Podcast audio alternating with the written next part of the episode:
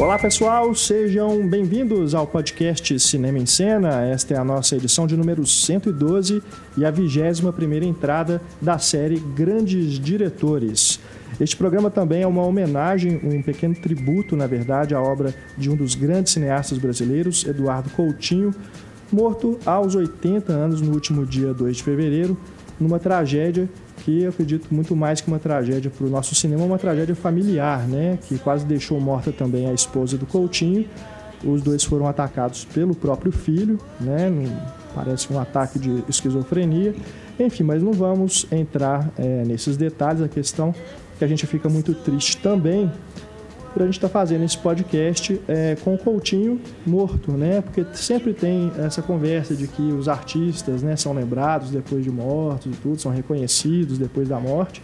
Mas não é o caso, até porque o Coutinho, vivo, né, já tinha um reconhecimento muito grande, né, já tinha ganhado prêmios e prêmios, é, já era tido um cineasta que nunca foi colocado à margem, apesar de trabalhar com o documentário, que é um tipo de filme que as pessoas tendem, a, o grande público pelo menos, tendem a não assistir com a mesma a, vontade né, de assistir os, os, filmes de ficção, principalmente no cinema brasileiro. E a gente também já tinha o Coutinho na nossa lista de grandes diretores, foi realmente uma infelicidade, uma questão de tempo para a gente não fazer esse podcast com ele ainda em vida, né? Mas a gente faz aqui essa homenagem falando sobre a obra dele, pelo menos até aqui, porque parece que ele deixou um filme inacabado, né? Já estava em processo de montagem, de finalização, ainda veremos ainda, provavelmente, mais um filme aí do Coutinho, mas a gente fala aqui sobre a obra dele desde aí dos primórdios, né? Lá no Cinema Novo, até As Canções, filme de 2011, que foi o último lançado no cinema. Eu, Renato Silveira, editor do Cinema em Cena, recebo neste podcast o nosso redator Antônio Tinoco, mais uma vez aqui conosco. Obrigado, Antônio. Obrigado. Mais uma vez também, professor pesquisador Ataídes Braga, que já esteve aqui conosco falando sobre o Glauber Rocha Nelson Pereira dos Santos. Obrigado, Ataídes, mais uma vez. De nada. E pela primeira vez aqui em nosso podcast, a professora Roberta Veiga, do Departamento de Comunicação da UFMG, também editora da revista Devires, também uma publicação da UFMG. Obrigado, Roberta. Obrigado. Prazer enorme recebê-la aqui em nosso podcast.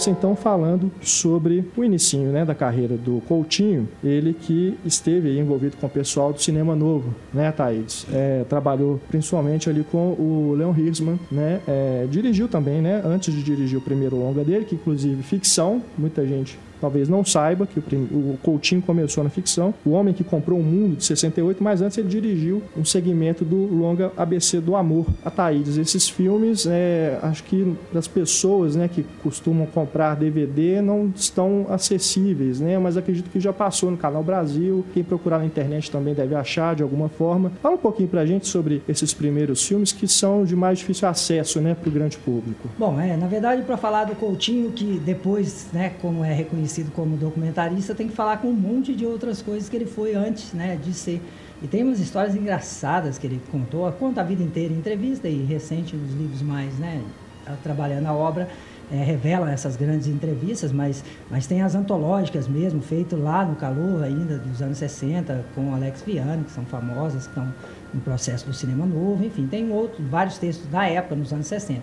Então ele começou, na verdade, é, é, como o sonho dele sempre foi, é, é não tinha nada a ver com documentário, o documentário vai entrar muito tarde. Ele era roteirista, foi roteirista de vários filmes e foi e o processo dele com essas relações foi muito mais pessoal. Ele fala que o Leon, de certa forma, ali no processo do, do da, da Univolante, né, ele, ele andava com os jovens, então, na época, nos anos, final dos anos 50, o início dos anos 60, quando a Uni era é, atual muito forte né, na, no movimento estudantil, ela criou um projeto de usar o cinema de fazer caravanas, que era coordenada também pelo, pelo Farcas, né, a caravana Farcas famosa, que corre o Brasil inteiro, mas principalmente o Nordeste, para projetos de filme. Então, ele era muito próximo a essa ideia de um grupo ligado à Uni, que era o CPC da Uni, com o Carlos Estevam Martins, e ao grupo que depois virou a Univolante, que é o, coordenado pela Caravana Farcas. Então foi nesse processo que ele vai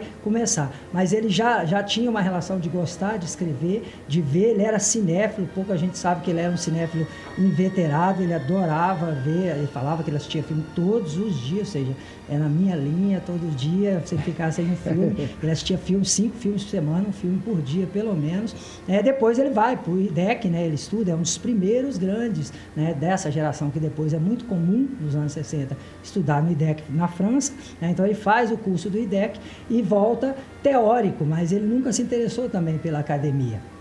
Ele mesmo falava, não gostava de dar aula, né, achava um saco ficar dando fórmulas para aula, para roteiro, então ele era muito mais de uma outra coisa. Mas ele ficou, por exemplo, ele fez e, conheceu grandes fotógrafos. Ele ficou apaixonado por fotografia, mas também não, não conseguiu é, ajuntar e não conseguiu é, se enturmar com, com o pessoal da fotografia, não, não virou fotógrafo. Câmera, ele fala que, que ele fez uma única vez, porque ele também não gostava. Mas ele gostava de escrever e depois ele vai revelar essa essa, esse projeto. E ele nasce muito, ele diz claramente isso, que é o Leon que pressionava. O Leon era, se tornou um grande amigo e ele vira produtor já no Cinco Vezes Favela. Ele vai entrar literalmente no processo para fazer o filme do, do Miguel e, e, ele não entendia nada também de produção, ele não sabia nada, então era, eram coisas que ele ia testando e vendo o que, que ele não queria. Então ele começou originalmente como produtor no Cinco Vezes Favela, mas não, não funcionou muito bem, é, o próprio filme não funcionou muito bem como um todo, mas ele se aproximou muito do Leon, o Leon apadrinhou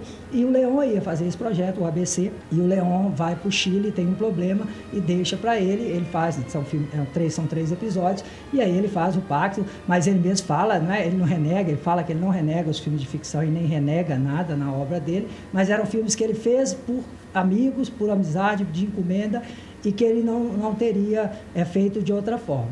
E aí ele sai para o projeto, inicialmente, do, do, de um filme de ficção que seria O Cabra Marcado para Morrer, em 64, em 63, ele vai nesse projeto que era Isto Tudo é Brasil, Isto é Brasil, para filmar com a caravana ao no volante lá em Pernambuco, um filme de ficção sobre essa personagem, que era o João Pedro, lá um, um, um, um importante é, é, camponês naquela região, na, na, nas famosas ligas camponesas de Pernambuco, no governo do Arraes. Então, ele, esse era o projeto inicial de fazer um filme de ficção sobre.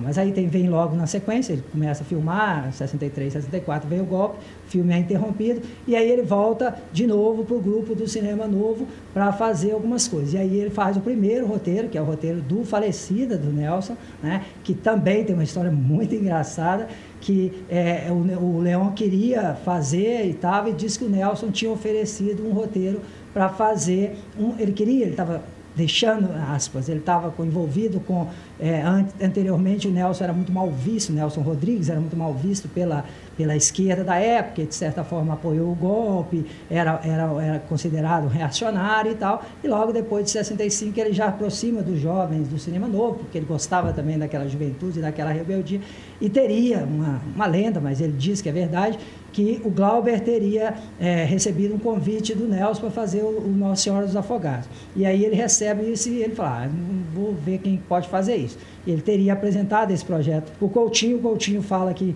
que não dava e que também o Glauber, é, acho que podia ser uma furada fazer o Nelson naquele momento, 65, né, hum, pela importância que tinha negativamente o Nelson dentro daquele contexto. E aí acaba que o, o, ele fala que ele começa uma conversa e aí aparece o, o, projeto de fazer a falecida. Ele lê a obra toda, ele morava com uma pessoa que tinha a obra toda do Nelson, e aí ele resolve ler, gosta muito e propõe para o Leão. E aí o Leão não gostava de escrever, não escrevia roteiro, era um grande diretor, um grande né, é, montador, um grande técnico, um grande teórico, um grande tudo, um gênio, o Leão Risma, mas ele não gostava de escrever. Então aí o Coutinho começa originalmente fazendo o roteiro da falecida, que depois ele mesmo desmistifica uma coisa que foi também lenda na época, que o Nelson odiava o filme. Ele fala que o Nelson acompanhou todo o processo e gostou muito do filme. Aí ele conta uma história engraçada, que o Nelson é, deixa de gostar do filme quando o filme é um fracasso na bilheteria. Primeiros momentos na feitura, e ele acompanhou, viu, não teve problema. Mas na hora que o filme não fez sucesso, o Nelson era investidor do filme, não gostou, aí passou a falar mal do filme, que era bem tipo do Nelson. Mas ele faz isso, ele, ele, ele faz é, é, é, roteiro depois, faz o roteiro do Dona Flor, né? Pouca gente sabe, mas ele é roteirista também do Dona Flor. Mas ele fala que mesmo como roteirista, ele só fez participar de projetos de amigos, de pessoas próximas, mas é uma coisa que depois, né, aspas, ele vai renegar quando ele vira documentarista, uma das primeiras coisas que ele vai falar a vida inteira é que ele não gosta de roteiro, que ele não faz roteiro e que o roteiro não seria tão importante para o documentário. Mas em vários momentos ele é questionado disso, principalmente porque ele começou como roteirista. Mas é outra mentalidade, é outra coisa quando é falar. Para não ficar reproduzindo aí como um monte de jovem, ah, é, fazer roteiro, documentário precisa de roteiro, Coutinho falou que não precisa. Então, falar com essas bobagens de ficar falando que o Coutinho falou. Então, ele fez e viveu uma outra prática, e se pegar filme a filme dele, a gente pode discutir aqui depois, era uma pesquisa enorme, umas milhões de coisas notadas, conversas, pesquisadores, teses, gente envolvida no processo todo para fazer, que é como se eu ouvisse todas as histórias, né? E não precisaria daquela coisa. O roteiro, como essa linha tradicional, ele criava outros mecanismos, outras formas de fazer é, esse cinema. Então, essa é a primeira fase. E depois entra para os filmes que ele também fala, que ele não renega, mas que ele faz também de encomenda, que é eu gosto muito, ao contrário, as pessoas não sei quem não conhece, mas eu adoro O Homem que Comprou o Mundo. É um dos filmes mais geniais para 68, porque é irônico. Eu, eu fiz já uma época, muito tempo atrás, eu fiz uma analogia com esse filme, com o filme que o Enfio vai fazer lá depois com uma mesma ideia, né? Uma mesma ideia, uma ideia parecida de fazer alguma coisa próxima de uma grande crítica a, a partidos, à esquerda, a um processo. Agora imagine isso em 68. E é um filme que a ideia é muito boa, né? E ele também fala, é um filme que ele fez de encomenda, era o Luiz Carlos Maciel que ia fazer, porque era o Leon e a Saga, que era a empresa dele, do Zelito Viana que estava né, produzindo esse grande projeto para a época, que era para fazer um pouco uma reflexão daquela esquerda naquele momento.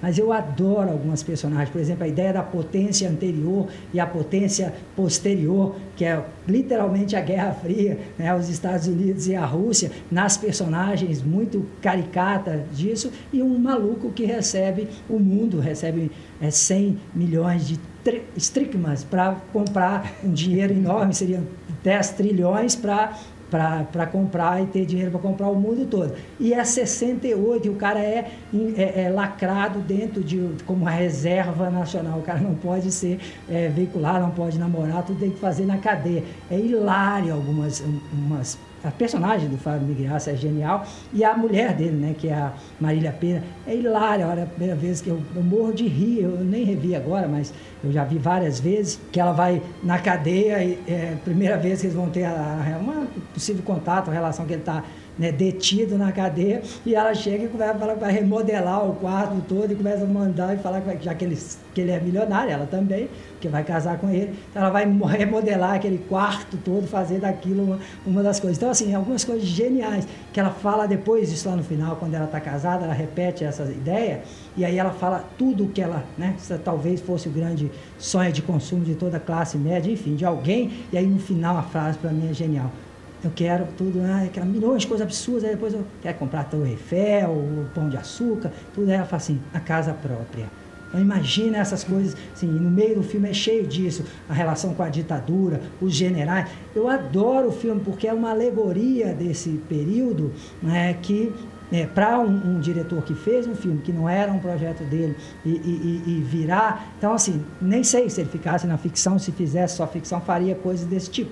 Não faria, até porque fez coisas diferentes. Mas é, é, é, legal de ver alguém fazer um filme desse, bem solto mesmo, inicial. Depois o segundo, que é o Faustão, que é, é um filme de cangaço porque ele fala que era um projeto também do Leão, da própria Uni, do povo, de fazer o cangaço. Só que aí também o cangaço já é 71, o cangaço já está em extinção cangaço já está banalizado, mas era um nicho de mercado fazer filme de cangaço depois do Deus do Diabo. Né? Cangaceiro, Deus do Diabo, era um filão do cangaço na história do cinema brasileiro. E aí começa, é, ele faz esse projeto. Mas eu também adoro, porque é uma pretensão que eu também só vi genial lá no Candeias, quando vai fazer o Shakespeare lá também, que é uma leitura, fazer colocar o Henrique IV no, no, no, no, no cangaço, né? fazer o, o, confronto da família, de um herdeiro, de um, de um, de um déspota, de um, de um rei, para para articular. E aí a relação é muito engraçada num filme de cangaço,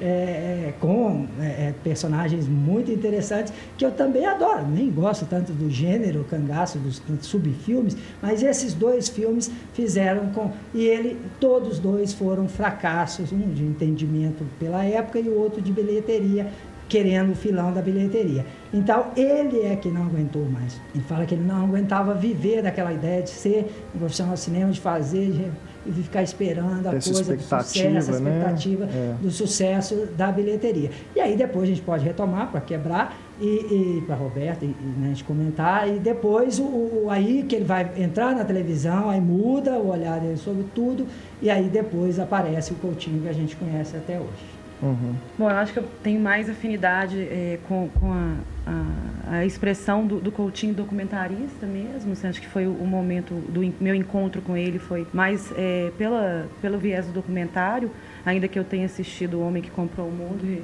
gosto muito também, concordo com a Thaís, que é um filme genial. Eu acho que o Cabra Marcado para Morrer, na minha opinião, né, que é de, é, ele começa a fazer em 64 o filme de ficção, né, que é o uhum. filme que vai, que vai contar a história né, do do João Pedro Teixeira, que era o líder sindicalista é, na época, né, de uma, de uma, liga camponesa, quando ele vai fazer esse filme, essa, essa, ele vai fazer um filme que é um filme de reencenação. É, o, o, João Pedro já tinha sido assassinado, né? Então é um filme que é uma reencenação onde os, os atores encenam as suas próprias é, vidas, né? Então é uhum. interessante um filme de ficção onde os atores são, são os, os personagens, fazem os seus próprios personagens.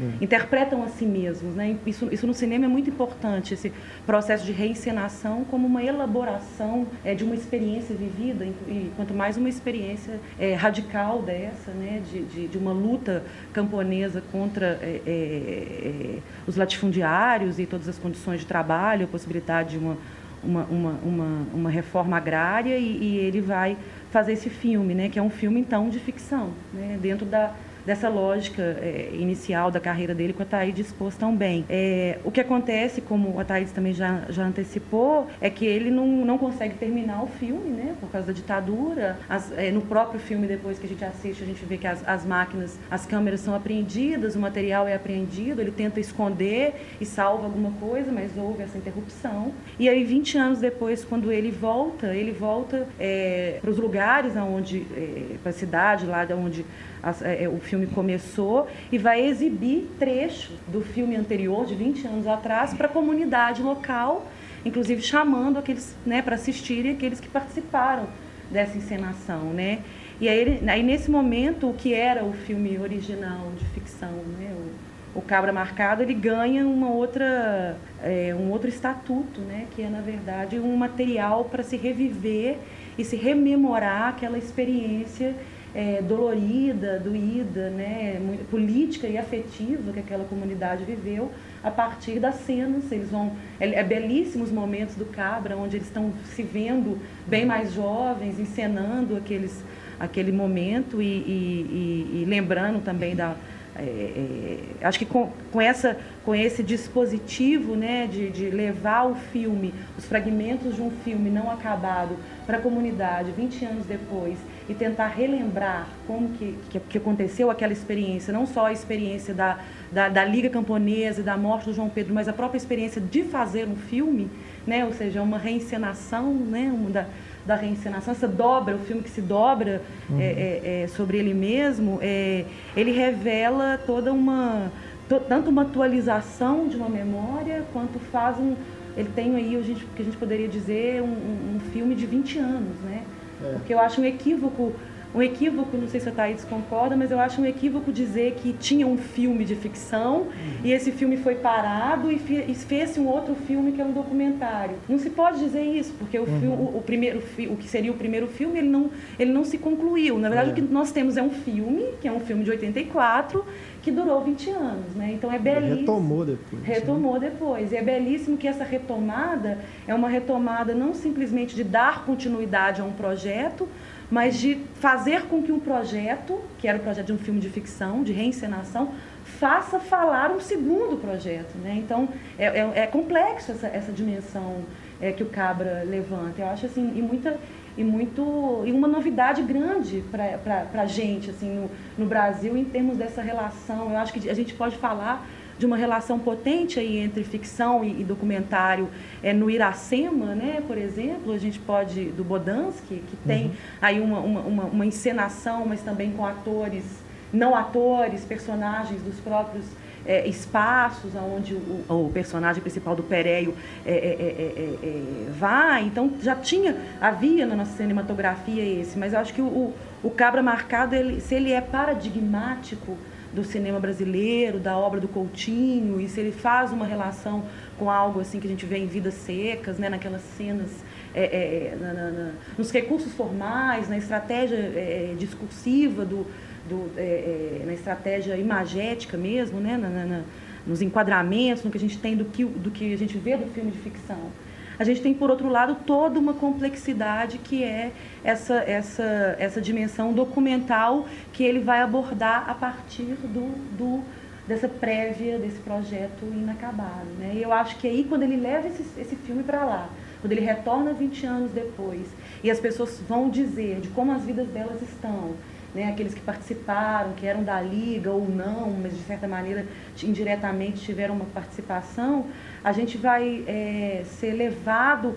a pensar é, uma dimensão política é, de uma maneira bem mais ampla, que é justamente é, como que um, um, acontecimento né, dessa, dessa natureza, né, um crime né, contra um, um um sindicalista destrói toda uma família e aí você tem uma, um, um, uma, uma, forte assim uma, uma, relação muito forte entre a política e os afetos né porque é o que você tem é uma, des, uma desmobilização dos afetos que poderiam construir aquela família aquela família né que é a família da, da, assim, da dona Elizabeth que é uma personagem maravilhosa, talvez a ah. primeira personagem coutiniana é. do ponto de vista de documentário, porque Verdade. a ela vai ser dada escuta, é, a ela vai, ter, vai, vai, ter, vai ser dado tempo de fala, né? ela vai poder relembrar, rememorar, reconstruir um passado a partir da câmera. Né? Então, acho que ali no Cabra, essa, essa, essa, essa potência do, do documentário do Coutinho, que é desempoderar a câmera de todo um imaginário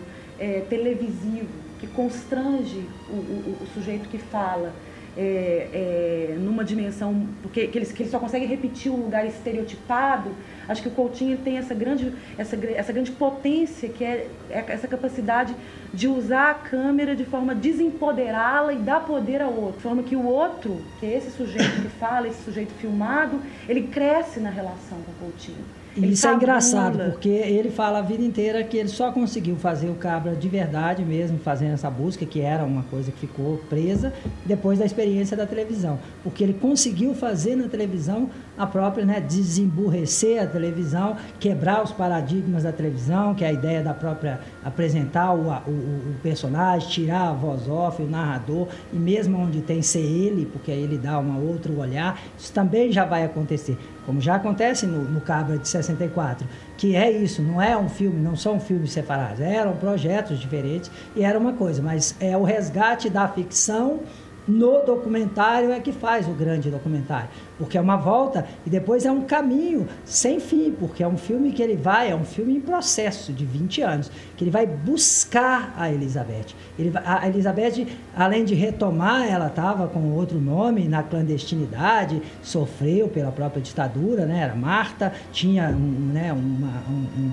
as pessoas sofreram. Quando volta, não só é outro contexto, é outro filme, é aspas, né? Abertura a partir de 69, é toda uma possibilidade, e aí que o filme cresce, porque é aonde ele vai retomar todos, ele vai buscar o Mariano, que fez o João Pedro, o ator que representou né, a personagem, ou a realidade daquela época e cada um modificou o seu pensamento, o seu olhar sobre o filme. Ninguém, né, e, e ver, né, é, é, é, ver é rever a sua própria história, né, ver o que foi feito mesmo na, naquele momento na ficção, é rever a sua trajetória, porque todos eles foram né, maculados em 17 anos, quando ele retoma o projeto né, em 81, e aí começa uma longa, mais três, quatro anos para o processo de finalização. Então, acho que essa, esse é que é o, é o grande, é, é, é, o que vai ser o Coutinho depois conhecido, né, que é, é, é, é bem é, lembrado, é apresentar a equipe, é desnaturar, é, desnaturalizar todo esse processo, é, tirar do cinema a mística que o cinema novo mesmo fez, mesmo com a, a, a o olhar sobre o tipo de filme, a politização e tal. Então ele não deixa de ser é, político fazendo um filme, mas jamais você pode colocar o Cabo como muita gente coloca, ou os historiadores gostam de colocar, como o filme da Liga Camponesa e tal. Ele não gostava disso, ele não gostava desse papel do cinema com essa militância, ele não gostava, inclusive, de muitos filmes do cinema novo, dessa relação política, ele criticava muito isso, porque o que ele desenvolve é a relação com quem está. E aí é por isso que, no momento, é, é, é a, Elizabeth re é, colocada no papel dela, ela passa a ser. No segundo bloco é ela que é, não é mais o, o João Pedro, não é mais as ligas, é todo esse processo a partir dela e de algumas outras pessoas. Mas ela é fundamental, o filho, o Abrão, é fundamental, porque lá no início as imagens, os depoimentos dela são bem tímidos, diferente porque eram ficcionais, ela estava encenando a si própria.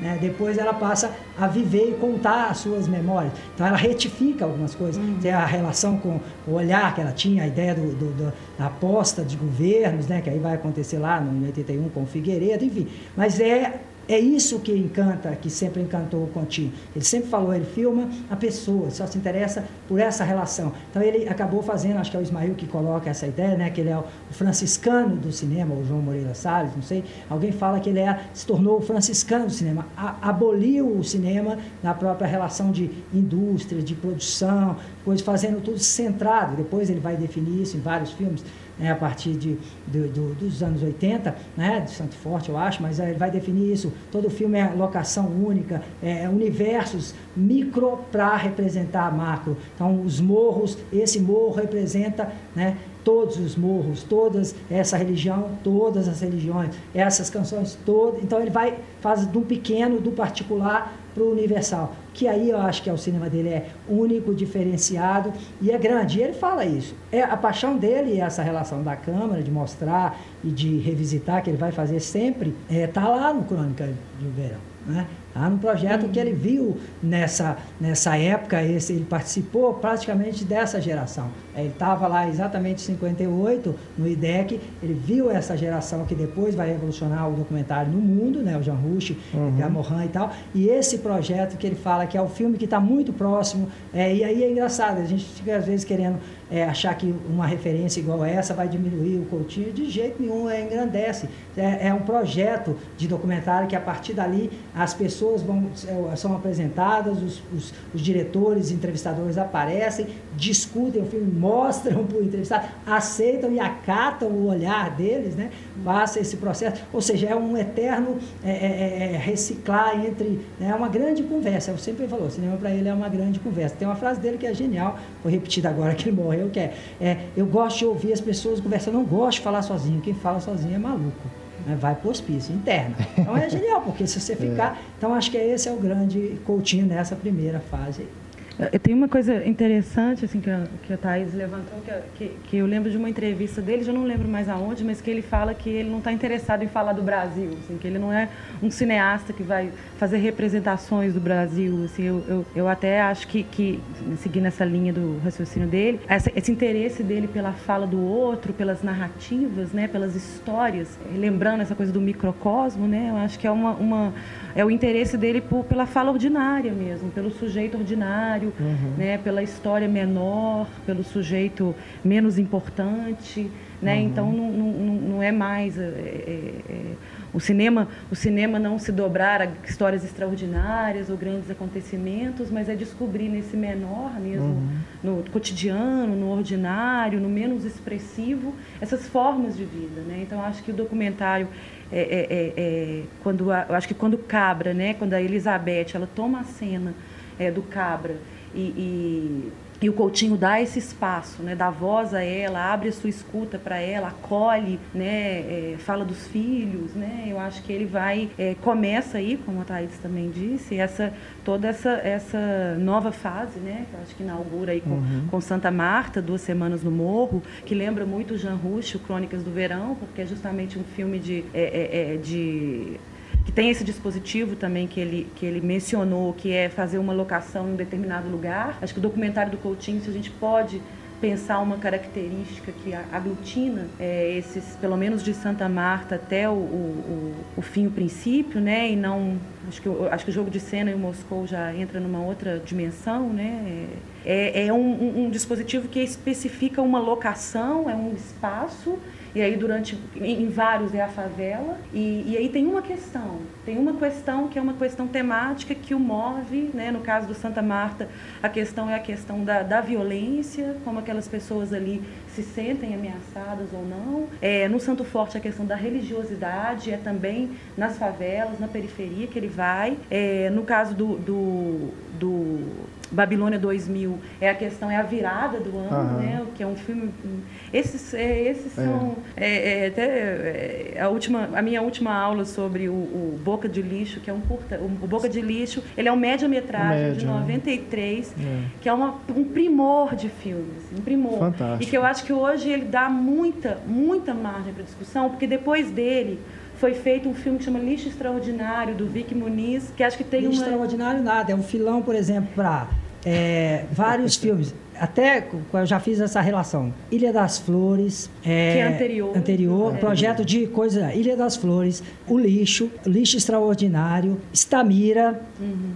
Ou seja, é todos. São personagens que estão todos nesse projeto. E são filmes totalmente diferentes com a mesma ideia o lixo. Então é como ele consegue esse filme extrair. Eu sempre vi o Boca do Lixo direto, não só no Estamira, mas negócio, porque é do, do, do mas o lixo com o lixo extraordinário. O lixo extraordinário é porque aí é o foco, é aquela coisa, a própria ideia da reciclagem. Mas se você pensar lá que a gente vê a Estamira no Boca do Lixo, né? Uhum. A gente vê todas as Estamiras no Boca do Lixo, aí quando a gente chega no Boca do, no, no Estamira de verdade, parece que é, um, é uma coisa que é nova. E depois o próprio lixo extraordinário suou para todo mundo como se fosse uma coisa muito é, extraordinária é, além do lixo. Uhum. Né? Então, é, é, é, são olhares que já estão lá. Como eu acho, por exemplo, muitos filmes. O, o, o, o Fio da Memória que é um filme pouco conhecido dele, que é também quase encomenda para a abolição, para fazer. Está muito em diálogo com o Vladimir, que, era, que foi assistente dele lá, no Contemporâneo Velho de Guerra, que é sobre a fundação de Brasília, onde os primeiros, quase todos os candanos eram imigrantes nordestinos, e principalmente paraibanos, né, baianos e pernambucanos, e muitos negros. Né? Então, todo um resgate de filmes históricos que ele né, fazia, esses filmes também, de certa forma, foram feitos de encomenda, né, de projetos é, é, separados de interesses específicos dele, ou o que, que ele queria fazer, mas não incomoda, porque ele consegue tirar e, e, e, abstrair. E ele dá essas particularidades. É por isso que eu também eu adoro o Boca do Lixo. Eu, a primeira vez que eu vi Boca do Lixo, eu uma casa, falei, diabo, você é o Coutinho, né? E era o Coutinho lá, do Coutinho mesmo, do, do Cabra Marcado. Eram as poucas referências, só conhecia as ficções e tal, quando eu vi, né, nos uhum. anos 90. E depois ele voltou e fez esse resgate para começar a fazer filme quase um atrás do outro. Mas até então ele ficou 10 anos, 20 anos sem fazer cinema, ficou na televisão 8 anos, ficou longe desse processo. Ele resgata a partir de 84 e depois ainda fica mais alguns anos fazendo filmes até entrar para a ideia de que é o que ele queria fazer. Por exemplo, o Dona Marta fala o processo que ele achava que era pequenininho, porque era feito em vídeo, então não tinha, não ia ter o processo da própria aceitação que os outros, ou o cinema, na película, ou mesmo na televisão, televisão, que era película também, que era 16. Então, assim, eram coisas que, que, que poderia ser é, inacreditáveis. Mas aí retoma. E aí depois ele realmente vira um franciscano, né? No... Acho que tem duas estratégias interessantes que ele retoma, que, lembrando novamente essa relação que foi feita com Crônicas de Verão, que está tanto no Cabra como no Santa Marta, que é um grupo, ele, ele, ele agrupa é, as pessoas, os personagens ou pessoas que podem participar é, é, do filme e faz questões para eles é, juntos. Né? Então, como se fosse um, um, grande um grupo, né? no caso da, da, da, do Cabra Marcado, isso acontece com as amigas, as senhoras amigas da Dona Elizabeth, é que vai falar sobre ela. Uhum. E ela, ele até chega um momento que ele fala: se alguém tem mais alguma coisa para falar, é. então elas se falam e se ouvem, assim, né? Nesse, num, como se fosse um auditório. E isso volta no Santa Marta também, é. quando ele não só entrevista individualmente, mas ele coloca os, os personagens juntos para poder discutirem acerca da violência naquele lugar. Ou seja, ele promove um debate, é. um acontecimento para o filme. Né? Tem algo ali também que no Cabra Marcado, quando ele exibe as cenas é, na locação, né, para as pessoas que participaram, que me lembrou também isso no Peões, uhum. né, que ele vai reunir é, aquelas pessoas para ver se reconhecerem, né, Boca de na lixo tela. Também. Boca de sim, Boca sim. de lixo termina com ele é, transmitindo, essa, né? transmitindo, né? É. E, e, sem falar que um dos dispositivos do boca de lixo que ele usa para se aproximar das pessoas, que eu não sei se vocês lembram, mas o boca de lixo, assim como o Babilônia 2000 também tem isso, que é uma questão, acho que uma outra característica, além desse dispositivo formal de locações, é, uma outra característica do documentário dele que, eu, é, que é bastante interessante é essa forma como é, a, a, a, câmera, a, a, o imaginário é, é, da câmera, né, cinematográfico, televisivo, ao chegar junto com ele, a equipe, em determinado lugar, na favela ou no lixão, acontece um certo temor por parte das pessoas em, é. em, em relação assim, o que, que né, vamos, estão aqui para roubar as nossas imagens e para mais uma vez no, estereotipar né, o nosso lugar de marginal, de comedor de lixo. Então, Existe sempre uma dificuldade inicial, ainda que, como a Thaís lembrou bem, tem toda uma pesquisa, o Edifício Massa, a gente sabe né, dessa pesquisa, que a Consuelo Liz, inclusive, tava, é, é, foi envolvido, Peões também, que a Cláudia Mesquita, professora nossa lá da UFMG, também participou, que acho que seria uma pessoa excelente para estar aqui nessa conversa hoje. Enfim, mas é esse, esse, esse momento, então, quando a câmera chega num determinado momento e o Coutinho está lá, é preciso, então, passar por, pela essa primeira barreira né, do poder com a Câmara e todo o imaginário que ela traz para aquelas pessoas, né? Porque, é, como o Comoli gosta de dizer, né? O Comoli, que é um, um, um, pensador que a gente gosta muito de... trabalha muito com ele lá na, na universidade, um, também documentarista, também crítico, é, ele fala assim, já existe um imaginário cinematográfico nas pessoas, a gente está no mundo das imagens, a gente está no espetáculo, a gente não está fora dele. Então, esse imaginário já existe. Então, uma das maneiras que é, que é interessante, que Coutinho é, é, se utiliza para se aproximar daquelas pessoas no lixão, é fazer aquelas fotografias que ele faz das pessoas e ele imprime num papel Nossa. mesmo, é um xerox, e ele vai perguntando, você conhece esse aqui? E aí é a maneira que ele tem de chegar. É, é. Né? Lá no, já no Verdade. fim, o princípio, ele tem um guia, que é uma é. pessoa do lugar. No Santo Forte também ele vai pegar um guia, que é uma pessoa do lugar que vai buscar. Então ele sempre vai ter, ele vai sempre usar uma mediação para que aquela aproximação ela não seja truculenta e para que ele possa é, é, é, estabelecer uma primeira, uma primeira, é, é, um primeiro contato, uma primeira aproximação e começar a se colocar, porque aí eu acho que essa, esse lugar dele maravilhoso da escuta, né? Ele, fa, ele fala em entrevista que ele gosta muito de ouvir histórias, e as pessoas percebem isso nele, que ele está muito interessado nas histórias, ele gosta de ouvir, ele é um bom ouvinte. Uhum. E isso logo fica patente, né? Então no Boca de Lixo você vê que uma das personagens, acho que agora, agora não vou me lembrar o nome dela, mas é um personagem muito importante que ela nega completamente a câmera, não quer, não hum. quer, é uma, uma, uma mulher linda e, e, e, e, daí a pouco o Coutinho já está conversando com ela e, ele, e, ela, e ela o convida e ele vai à casa dela.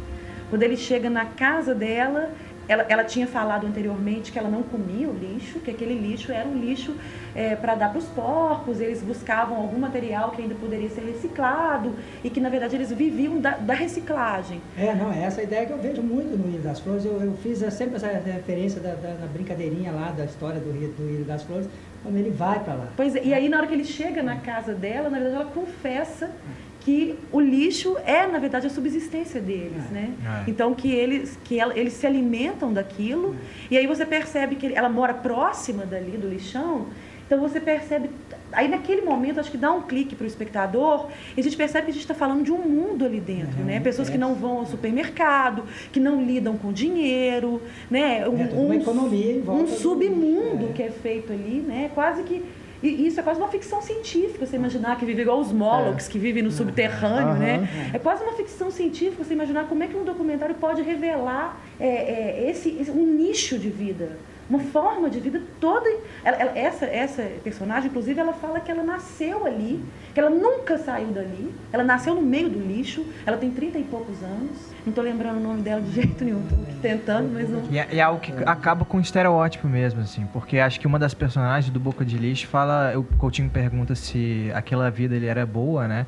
E ela inclusive fala é, que boa não é, mas que é melhor. Outra, sabe, daquela e aquela. É, e, e era melhor que ser, que ser doméstica, né? Então realmente é algo que. Essa é outra personagem. É outra Essa é uma mais personagem. velha que Aham. fala que ela prefere, ela não gosta de ser mandada, né? É. E, e no caso, eu acho que ela é Jandira, essa que eu tô falando. E essa volta depois em vários, essa ideia de que em vários lugares vai ter essa, essa pergunta, o que a pessoa está no lugar e o que, que ela poderia fazer antes. Isso acontece também no, no edifício Mars, são várias pessoas que estão, aquele ator famoso, pessoas que estão em outro universo, perderam todo o glamour, alguma coisa, uma vida, e o que, que você vai fazer? Não, mas eu estou aqui porque é aqui, eu só vivo assim, é desse É. jeito, é assim. Então estão sempre buscando outros lugares. Então essa, acho que tem muitos filmes dele que tem essas coisas. Ou seja, a ideia do ser feliz, que também está lá no, né, no Crônica, né, a ideia que ele fala, acho que é no Santo Forte, que ele resolveu mudar, pensar nisso, ou não.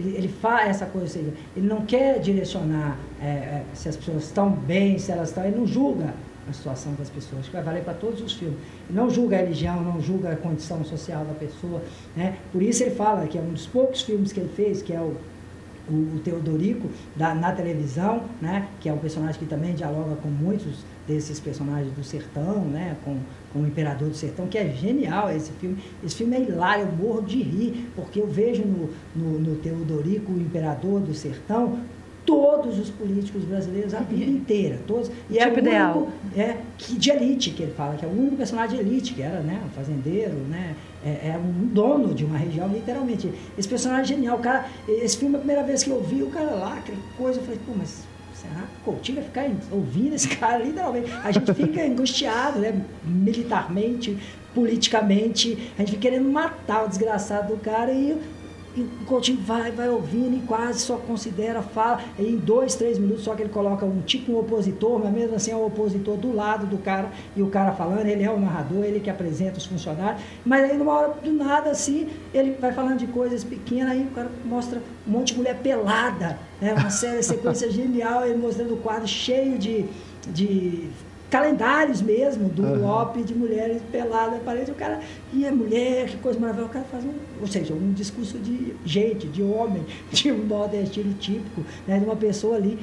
Falei, como assim, do nada, assim, e sai, por quê? Porque ele está revelando aquela personagem, e a cada momento, depois da relação com os funcionários, né, com a eleição, a eleição é genial, o cara organizando a eleição, aí ele fala, ó, estou aqui hoje para cadastrar todo mundo, porque aqui, na minha fazenda, quem fica, quem é meu agregado, se não votar, não, não fica, ou seja, é o voto de cabresto, esse filme é E genial. ele conduz as entrevistas, né? Todas, Como se ele conduzisse fala, tudo, é. e o Coutinho fica, e é genial, porque ele está falando, está perguntando, mas é isso, ele, ele fala isso, e mesmo sendo de elite, ele não julga, porque ele deixa exatamente o espectador julgar, ele deixa as outras pessoas, porque tem um que fala que saiu, aí volta, mas porque está aqui, ah, não, porque não dava, porque essa coisa assim, eu ficar pagando, não é meu, eu quero ter a minha coisa, então todo mundo tem, mas todo mundo está naquele, naquela negócio, mas ele não está julgando aquele grande fazendeiro que depois vai ser como, vai ficar como essa estereótipo, né, uma coisa negativa, mas ele revela aquilo tudo pra gente, como revela o pequeno homem, o cara totalmente rústico, o cara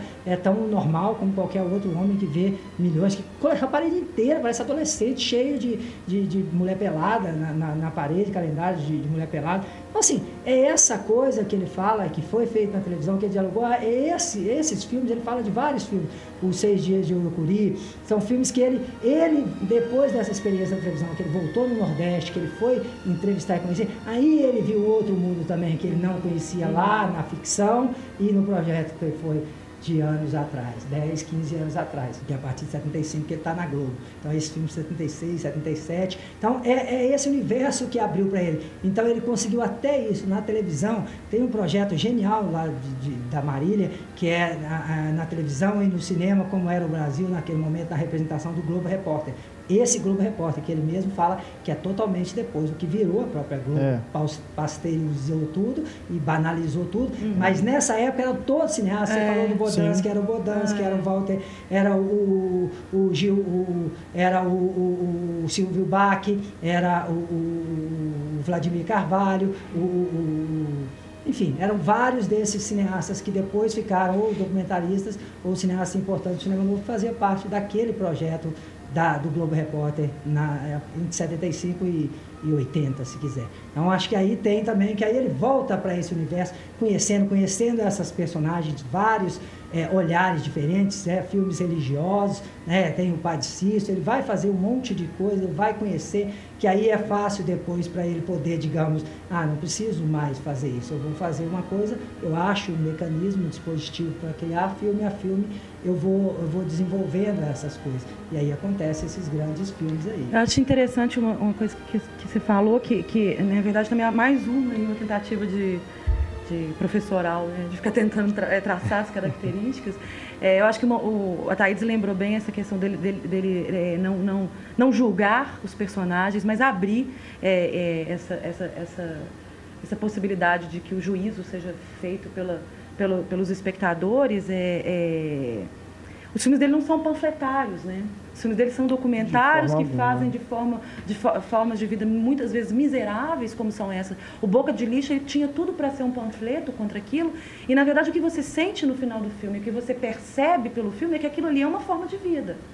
As pessoas vivem ali, existe, olha, existe aquilo. Ele não está ali fazendo um panfleto, vamos tirar essas pessoas daqui. Como, por exemplo, o lixo extraordinário, só para retomar uma questão que eu não consegui desenvolver, do Vic Muniz, é, eu tenho sérios problemas com esse filme, que é um filme de assistência social mesmo, quase um assistencialismo, de ir lá no lixão e pegar o, sujeito que trabalha lá com reciclagem, colocar ele para fazer uma grande obra de arte, levar ele para Londres, para ele participar de uma... De uma é, um leilão da obra dele, né, ganhar o dinheiro, ficar ali famoso, depois voltar para a é. vida dele, né? É complicado esse desenho, né? É, é do, do, desse, desse filme, né? E Parece que... coisa de Luciano Huck, Gugu, claro, né? Claro, né? Exatamente. É, também, algo me, me incomoda profundamente nesse filme. Uhum. Isso também. Sim, ó, eu, e aí eu acho que nesse ponto é, é, é o que o, o que o Thaís estava falando mesmo, de abrir essa possibilidade de que, de que o espectador ele tenha, na verdade, um contato com a alteridade. Eu acho que a questão fundamental do, do, do, que o Coutinho trouxe com o documentário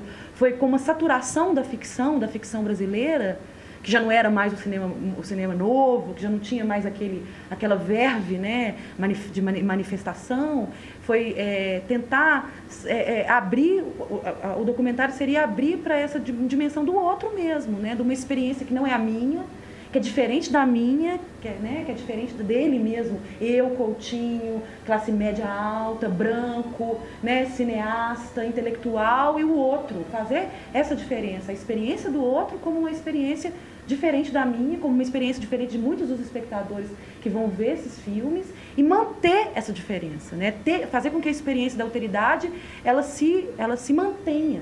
Né? O que a gente está tendo é um estranhamento, uma vivência de uma outra história que tem os seus momentos de identificação, né? você se identifica em algum momento com o outro, mas você também tem momentos de estranhamento né? e de perceber ali, justamente porque a fala das pessoas, é, como a gente disse, ele consegue isso com a escuta, com essa conquista, com o desempoderamento da câmera, né? com essa maneira como ele está mesmo interessado no que o outro tem a dizer, porque o Ataídes lembrou que essa, essa questão do roteiro não, não é a questão dele, justamente porque ele sabe que nenhum roteiro vai ser tão bom quanto a fala né, é, dos homens ordinários, como, né? né? É, Para que, que eu vou vir aqui? É, que é uma, grande, uma diferença interessante, que é, é, um, é um documentarista que não quer provar tese, ele não tem uma tese antropológica, ele não tem uma tese política, sociológica para poder provar, né? Igual a gente poderia falar que o Michael Moore.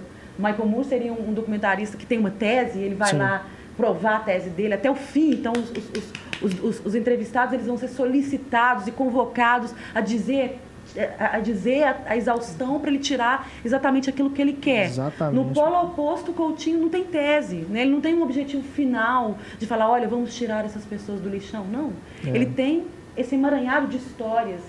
Eu gosto de dizer, né? eu lembro que da morte dele eu até é, postei no Facebook, é, eu gosto de dizer que, ele, que, gente, que o, o, o, Coutinho ele deixou para nós um inventário de vidas. Né? Esses personagens é um inventário de histórias orais né, que talvez dizem, digam em sua singularidade, em sua qualqueridade, né, nessa sua, em, o fato de ser comum e ao mesmo tempo ser singular, muito mais do Brasil do que qualquer tratado sociológico que tente responder é. sobre o que é o Brasil ou o que faz o Brasil o Brasil, né? Uhum. Porque é um inventário mesmo de vidas e que, que, ficou, que num determinado momento era muito próximo do, dessa vida mais marginal, da favela, da periferia, mas que no edifício master ganha uma outra é, é, dimensão de vidas comuns, quaisquer também, mas já num edifício de classe média uhum. no Rio de Janeiro e, e, e, colocando também outras questões. Um mosaico é, de, de pessoas dos mais variados estilos mais variados. e tipos, né? É, com histórias de vida é, muito diferentes, né? Você vai ter pessoas também é, mais introspectivas, né? Aquela menina que não olha para ele, que ele questiona a ela, inclusive, né? Por que você está falando, você não olha para mim? Uhum. então, tem momentos realmente é, fantásticos no Edifício Master. Mas, antes da gente entrar nele, acho que tem um filme aqui de tudo que já foi discutido aqui no programa, acho que sintetiza muito bem tudo que é o cinema do Coutinho, que é o fim e o princípio. Né? Porque tem essa figura do, do guia, né? que é a professora, que vai levando ele aí na, nas pessoas, né, naqueles idosos. Você está sendo apresentado um universo totalmente estranho, pessoas que você jamais imaginaria que existem, até porque elas estão relegadas ao esquecimento, né, ali naquela comunidade, naquele vilarejo. É, e também essa questão da, dele, dele ir para o filme acontecer durante escolher um local, né? A produção. No, Mas sem pesquisa local. prévia, né? Exato. Sem é. pesquisa nenhuma. Na abertura ele fala, né? A gente está indo fazer esse filme. É, sem saber o que, que vai dar. É, Se não é der, encontro, né? a gente vai fazer um filme sobre a impossibilidade de fazer esse filme. É. ele fala isso logo na abertura. É, que eu acho que já acontece, vai acontecer depois, né? Nos próprios resgates, né? Nos peões, você lembrou, e é isso, né? Vai voltar, vai procurar as pessoas, mas cada uma daquelas que eram companheiros do Lula no momento histórico político, cada um está num jeito, num lugar e com uma uma tese é também uma volta a essa descoberta. Acho que retoma lá a própria ideia de buscar a Elizabeth, ou buscar uhum. o fio narrativo do, do filme que ficou em algum lugar, porque ele sempre fala isso, que ele, que ele busca, por exemplo, depois a gente vai ver personagens, que é engraçado, ele é um documentarista e tal, em alguns filmes ele fala que, que é muito, que ninguém sabe de como foi feito, e muitos são ficção, ou seja, ele encena algumas coisas da mesma ideia. O Santo Forte, ele fala da ideia de que muitos momentos é, as pessoas não sabem as coisas que foram feitas e muitas, a ideia do vazio lá, quando a Tereza né, conta, é famosa esse caso que a ele estuda e tal, quando ele está dando depoimento, os espíritos que estão. Diabo é isso, como é que eu vou fazer isso? Aí o vento bate vem, no varal e. Então, vem, é. aparece e fala assim, pô, vou filmar esse vazio, né? Seja, e, então, assim, você pensa, né? E é exatamente, ou seja, é um roteiro aqui, né? Acontece, e aí? Mas é. não pode ter, né? E ele fala que ele aprendeu isso na televisão. Né? A televisão não tem um impasse, né? Você não pode. E agora, o que, que eu faço? Não, você está fazendo, então se vira, faça. Então, né? Faça acontecer. Como vai a menina do. Não sei de que. É do difícil master, eu acho que né, uma. Não é mais. Volta nas canções. Não, do jogo de cena.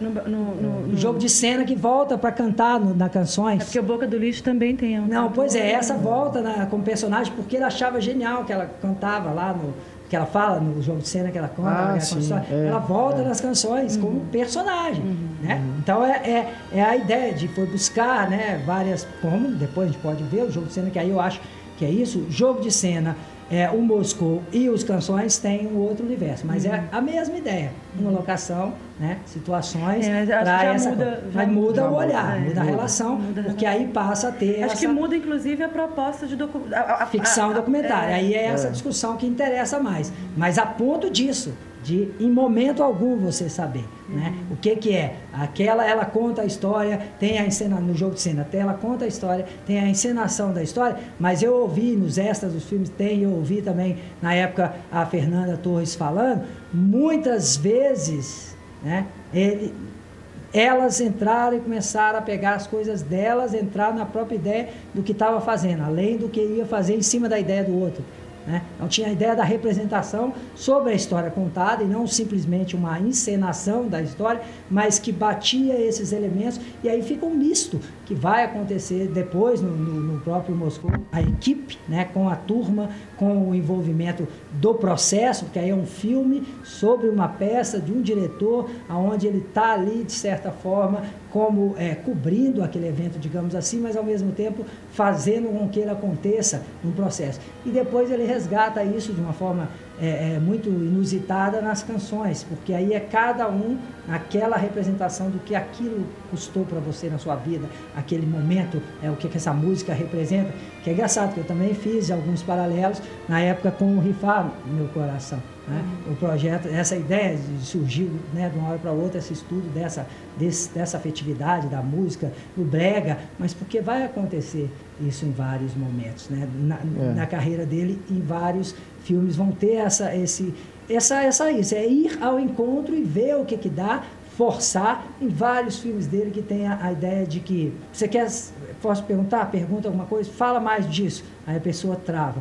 Ah, então você quer falar de outra coisa? Acabou? Sempre aquela coisa, acabou? Não, você tem mais alguma coisa para falar? O que, que você quer falar? Pode, pode falar, o tempo é seu. Então, assim, uhum. mesmo sabendo, porque esse filme, e aí a ideia que, por exemplo, ele fala, não é que não tem, né, óbvio, ele abre mão dessa ideia do roteiro, mas aí o roteiro passa a ser na pós-produção, na montagem. Né? É. E aí a montagem passa a ser um roteiro pior do que a possibilidade de fazer o roteiro, que é como pegar todas aquelas personagens, como ordenar aquilo tudo, como encadear tudo e como tirar 20, 30, 40 horas para uma hora e meia, né? para vários desses depoimentos. Por isso que às vezes os filmes não acabam mesmo. Fica um monte de personagens com essa proposta de ser, pode ser resgatado em algum momento. Até porque alguma coisa que tirou lá atrás foi essencial naquele momento, mas não cabia, e aí volta em outro lugar e tal. Então, é. acho que isso é uma, é uma marca nele em vários filmes também. Se pegar aí os DVDs, tem, nos extras tem N entrevistas que ficaram de fora do, da versão oficial. Todas. Né? É. Dizem que até mesmo a versão agora do Cava completa, que vai fazer todo o processo de entrevista que ele foi lá no, no não sei se saiu aqui, não vi, mas ia sair agora, no pós-mortes, ia adiantar, porque estava para ser relançado com todos uhum. os essas que tinham da época. E são muitas coisas, a pesquisa toda do, do processo, mas eu ainda não vi. Uhum. Essa, essa dimensão da, da, ficcionalização nos filmes dele, que o Ataíde chamou atenção, no Santo Forte principalmente, né, que tem essas cenas que ele intercala, né, que ele utiliza das imagens dos santos ou dos vazios e tal, é, eu acho interessante que a ficcionalização nos filmes do Coutinho, ela nunca é uma ficcionalização que vai se dar em detrimento é, do gesto forte do documentário, no sentido do gesto forte do documentário que eu estou dizendo, do encontro e da possibilidade do sujeito fabular no momento que ele fala, né? A fabulação que é ao, ao, ao rememorar e ao falar da, da, da, é, da experiência dele, ele começa a entrar num começa a entrar numa narrativa e ficcionaliza sua própria história, né? Ele se aventura, ele cria uma grande aventura. Então, no Centro Forte é, tem uma, essa combinação, né? Aquela senhora mais velha que vai falar, né? Do, do, dos espíritos, ela vai entrando na coisa das vidas passadas e numa fabulação que ela mesmo, né? É, é como se fosse assim, impossível numa narrativa, numa história oral, não ficcionalizar, né? É. Nossa vida é isso também, uhum. fabular. Então, não é aquela ficção que corta a fala do espectador, que, do, do, do, do, sujeito filmado, que tira dele o, o, o, a, a mise-en-scène, né? ou corta sua auto-mise-en-scène, que é a encenação, né? É, Mas não é uma... tem essa imagem né, de cobertura, não apresenta isso, aquela que fala do Juscelino, né? Foi, então, assim, é um documentarista, claro, uma careta, digamos, normal, é, bom, é mostrar né, alguma coisa, ela com o Juscelino, Sim, fazer, tem. mostrar o Juscelino em cá, ou seja, fazer essa ideia de cobertura. Tem uma secura, né? É. Acho que tem um gesto meio, um gesto um tanto quanto minimal, né? Do, da escolha dos enquadramentos muito rigorosos, né? Com um plano sempre muito é, é, é, é até tradicional, né, de um plano americano. No, o filme, em princípio, eu acho que tem mais o close, né, que é muito belo, porque são, são pessoas velhas, é. né, e aí é o rosto como paisagem, né, uhum. Aquela, as marcas, né, da, do sol, da vida, enfim. Mas é, tem uma senhora que ela quase não fala, né, mas ele fica com a câmera no rosto dela, o vento assim no cabelo, é. né, é realmente Tem assim, lindo. realmente tem essa essa dimensão é. plástica no, no, no no, no fim o princípio é bem É. mais pronunciada, Sim. porque os outros filmes, além dessa, desses planos de sequência no qual ele se inclui na própria filmagem, ele, a equipe, aparece o microfone, né? essa dimensão metafílmica que é própria de seus documentários, olha, não tem uma ilusão de que o que eu estou fazendo aqui é uma verdade, aqui eu não quero transparência nenhuma, herdeiro do cinema moderno, ele é completamente a favor dessa, dessa dimensão, né, de, de, de, de- como o próprio eh, a Thaís lembrou, o Jean Rush, né, de, de denunciar o lugar do aparato, denunciar o lugar do artefato. Estamos aqui, inclusive o, o Cabra é o tempo todo isso, é um diário de bordo. É. No momento da filmagem tal, estamos fazendo isso, é um diário de bordo mesmo, de quase que fosse um, né, um- um- uma pesquisa antropológica onde você vai é, é, é, é, fazendo esse diário. Né? Tem uma marca autoral, essa marca autoral está na presença dele, a voz dele sempre aparecendo, a equipe sempre aparecendo. Então é um documentário que diz assim, somos cinema, tem um artefato aqui, tem uma equipe, não, vamos, não, não, não, não temos nenhum compromisso com é, uma verdade completa dos fatos, porque ela por si só não existe, a vida é muito mais complexa do que isso. Acho que esse inventário todo de personagens mostra uma complexidade imensa das relações, assim, sem nenhuma vontade de chapar o, o, o, o, cinema, né? Então é, então é uma ficção que quando o documentário desliza para a ficção, ele desliza sem deixar que a ficção torne seja ilusionista, né? No sentido né, do, do, do- ilusionismo da ficção, aquela ficção que quer é, dizer, olha, isso aqui são os fatos reais, isso aqui são, sabe? Nesse sentido, acho que não, não- é longe dele, né? Inclusive esse questionamento do próprio lugar da câmera, o próprio lugar do cinema, está em vários filmes, né? O Babilônia 2000 tem essa, essa, essa, fala maravilhosa da, da, da, da, da- uma das, das, das moradoras da, da favela, que quando ele chega com a equipe, ela fala assim, ah, então vocês vão filmar e tal, deixa eu ir lá dentro me arrumar e arrumar a casa. E ele fala assim, não, não precisa, é, tá bom assim e tal. A gente quer conhecer do jeito que tá mesmo. Fala assim- ela fala, ah, vocês querem a pobreza, né? Vocês querem a comunidade.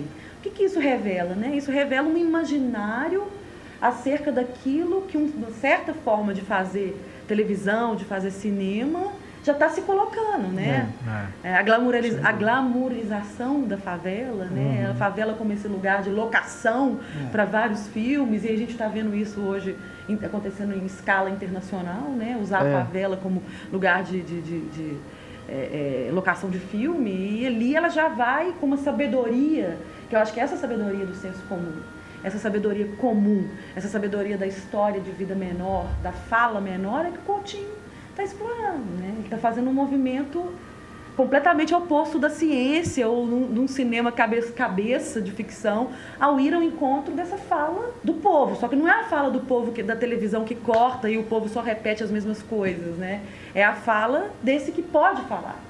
Né, que ele tem tempo na escuta. Acho que é essa sabedoria que ele já que ele incorpora em todos nesses, nesses todos esses documentários pré, acho que pré Edifício Master, né? Acho que o Edifício Master marca aí um pouco uma di- diferença em termos de de locação também espaço mais fechado, coloca em questão toda, toda uma discussão da vigilância, da- do confinamento, né? Inclusive foi feita uma série de relações do filme com os reality shows, não sei se vocês, É. se vocês lembram disso à época, É, inclusive uma coisa é muito chata que aconteceu foi que o jornal do Brasil, é, agora eu não vou me lembrar que se é a revista, acho que a revista do Jornal do Brasil soltou uma enquete de quem iria para o paredão daqueles Ah, personagens do Difícil Master, né? Quem você gosta e quem vai para o paredão, Gente, né? É, eu não cheguei a ver isso, não. Que isso?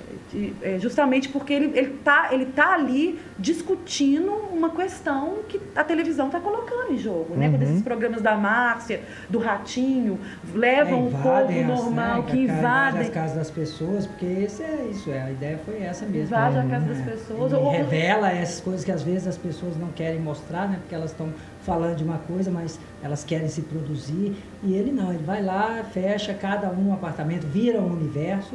Esse filme acho que é mais interessante por isso, porque não é só ah, o prédio, né, nada, mas é cada uma daquelas pessoas é um universo, além da, daquele lugar. O que elas têm em comum é estar lá, estar no, naquela, naquele lugar, naquele momento. Mas cada um vem de universo, cada um tem desejo, tensões, aquela é, acho que é uma prostituta, o cantor lá, que é aquele ator que está surdo, que uhum. era famoso nas fechadas, enfim, o maluco que fica cantando Frank Sinatra, assim, algumas das personagens é, mais geniais, mas cada um com num universo para aquela área, para a coisa dele, para a possibilidade, e não só para aquela coisa. E aí essa televisão, essa coisa vem e coloca, né, uniformiza todo mundo, né? Uhum. Coloca as pessoas daquilo aí, a ponto desse julgamento ou de, dessa banalização, né? Porque na verdade é fazer com que as pessoas, né? Acho que a grande imbecilidade desses Big Brother, desse reality show, é exatamente fazer, querer fazer com que as pessoas sejam iguais a o que elas não são. E julguem representação outras, né? e julguem é. as outras, se transformem em alguma coisa ali naquele momento, naquela coisa que raramente são. Os mais honestos não são, né? A gente conhecendo todos que já tiveram lá e saíram, muitos não eram nada daquilo. Mas mesmo que, que, que, que fossem diferentes, como acho que o caso do João Willis, enfim, que se apresentaram em algum momento e que se depois se revelaram muito mais pós, mas é porque estava lá, eu acho que são figuras fantásticas. Mas é porque esse sim é um personagem do Coutinho e não daquele projeto, daquela banalização.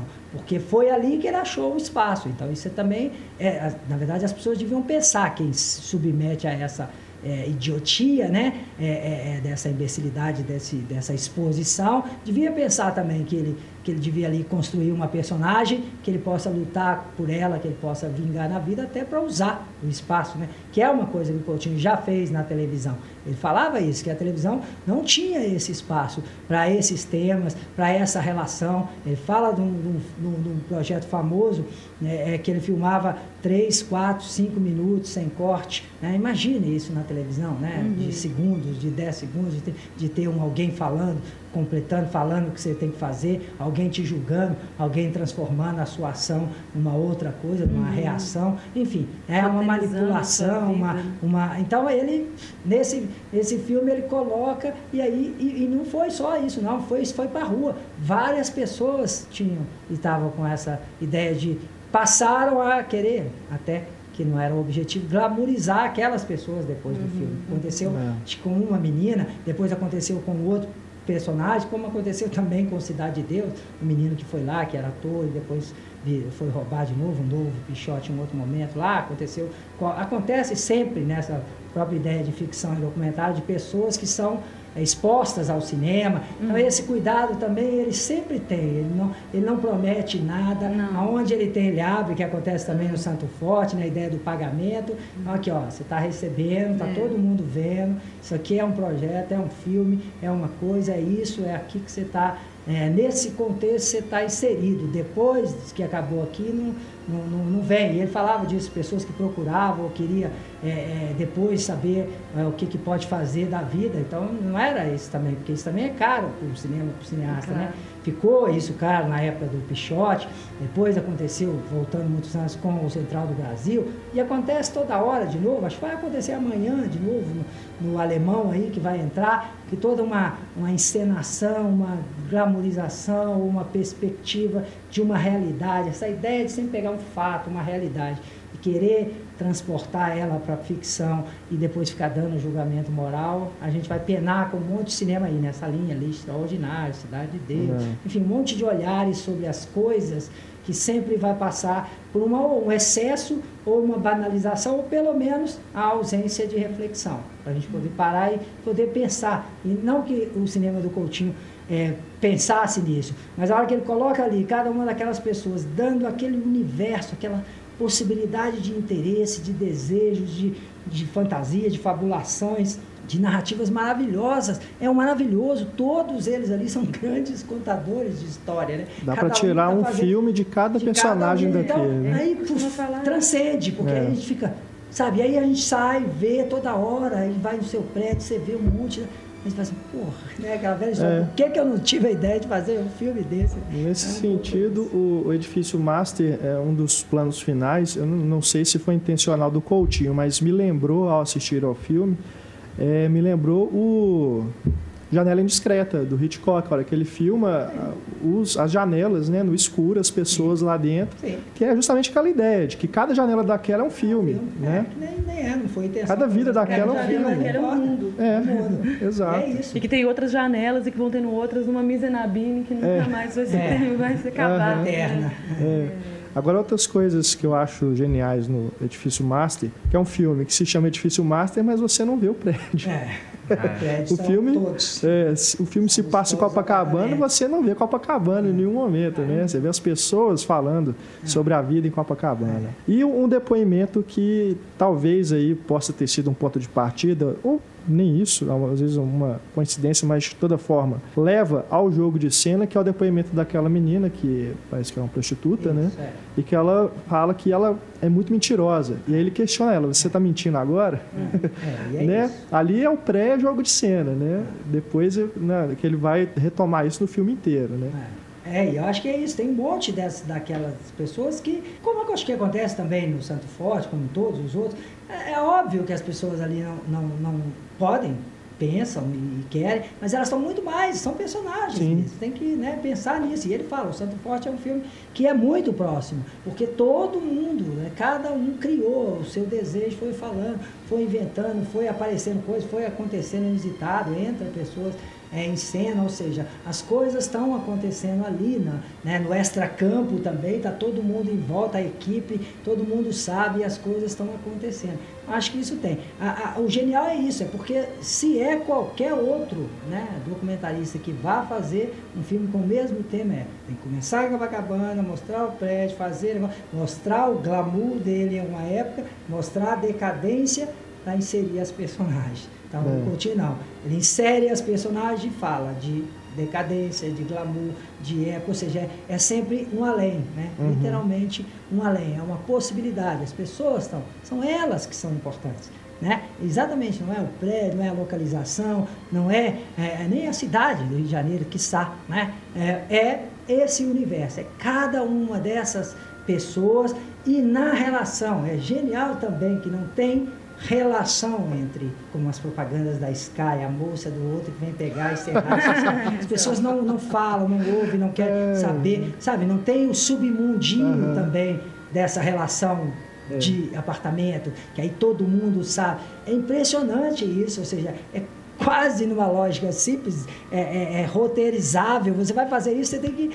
Isso não pode acontecer, não pode fazer, porque se fizer, desanda o filme. E aí o cara vai lá e faz. Mas ele fala, tem toda a pesquisa, tem o, o apartamento 608, né, do processo dos, dos filmes, tem a pesquisa da, acho que nesse é a Cris que faz, que que está lá, é, que é assistente dele, como em outros, o Santo Forte acho que é o Sérgio, que faz, que está fazendo estudos acadêmicos sobre o assunto, e aí as pessoas entram, o outro é a Patrícia, acho que no Santo Forte é a Patrícia, que é religião, cada um tem alguma pessoa que está, que é estudiosa do assunto, um guia, uma referência, para organizar, para fazer, e essa pessoa tem todas as possibilidades, quem é quem, ele fala muito isso, mostra em vários momentos, ele vai antes, ele cria, ele filma, ele conversa, ele tem todo um processo anterior né, dessa própria descoberta de quem vai entrar, depois grava tudo e depois o que, que vai ficar de cada um. Isso é louco, isso é quase impossível é, de, de pessoas que não têm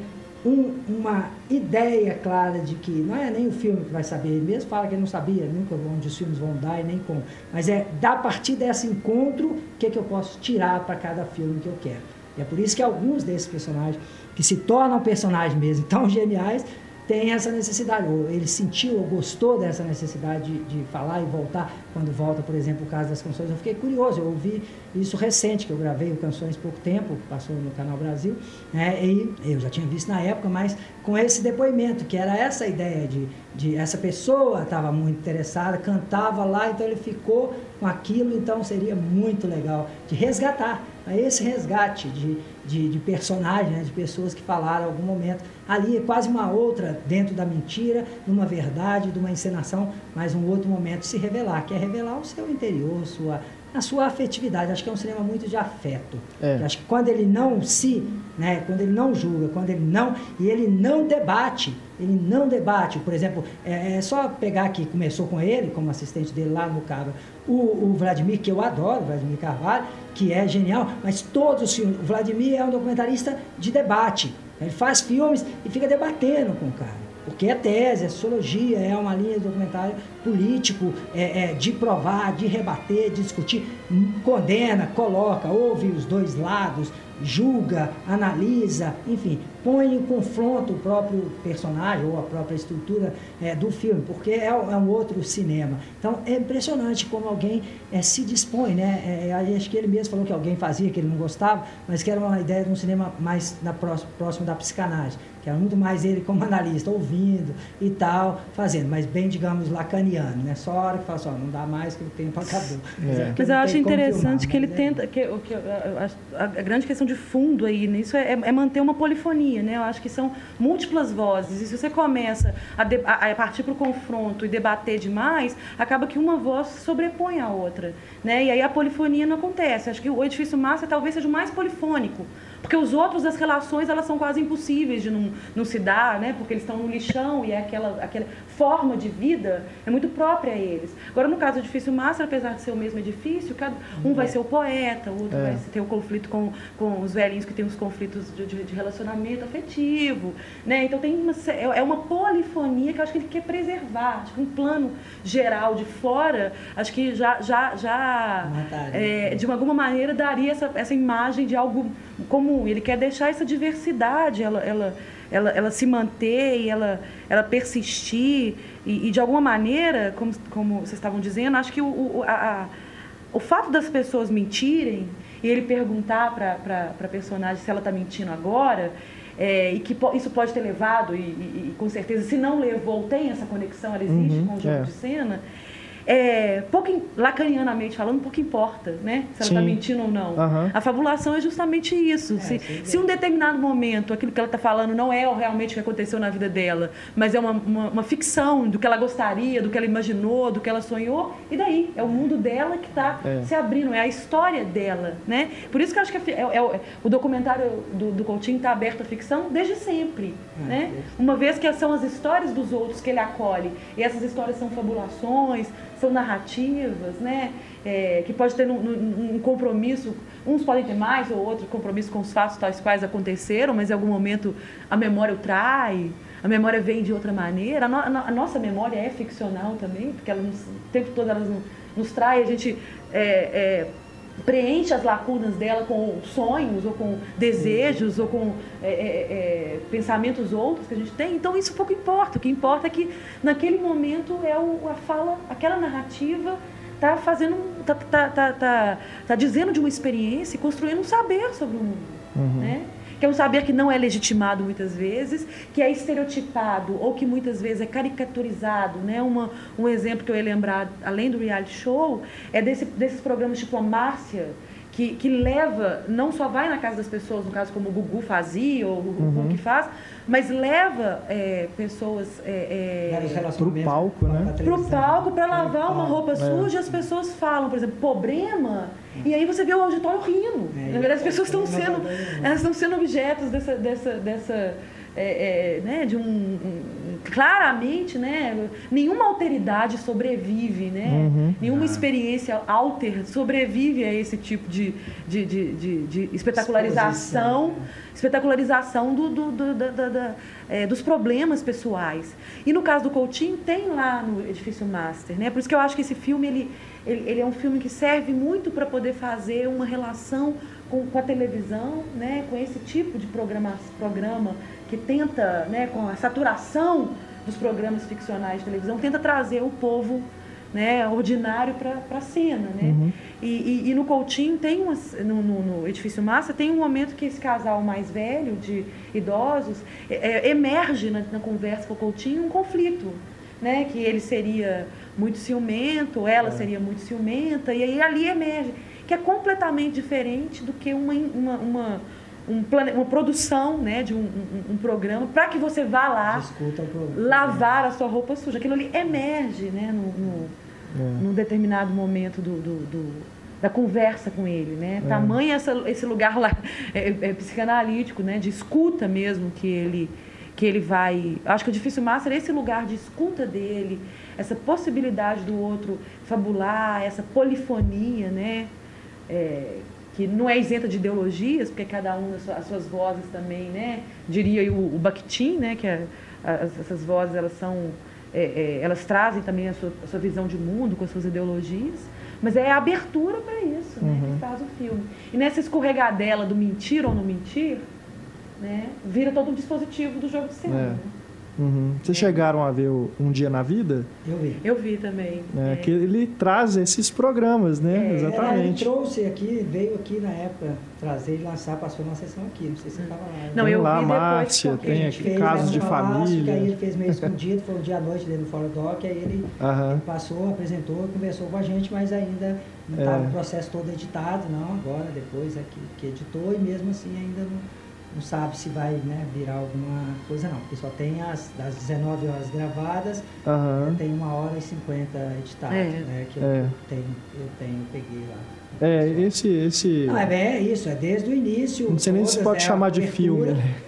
É, é, mas é um experimento, né? Experimento. É um E a ideia era essa, que... era fazer, que aí só por si só já seria um, um, um anti-reality show, mas é uma, uma nova perspectiva de ver o todo da televisão seja, filmar um dia inteiro na televisão, a ideia era filmar né, a televisão 24 horas. Detalhe, aberto. Tudo, aberto. todos os canais, né, todas as possibilidades misturadas ao mesmo tempo.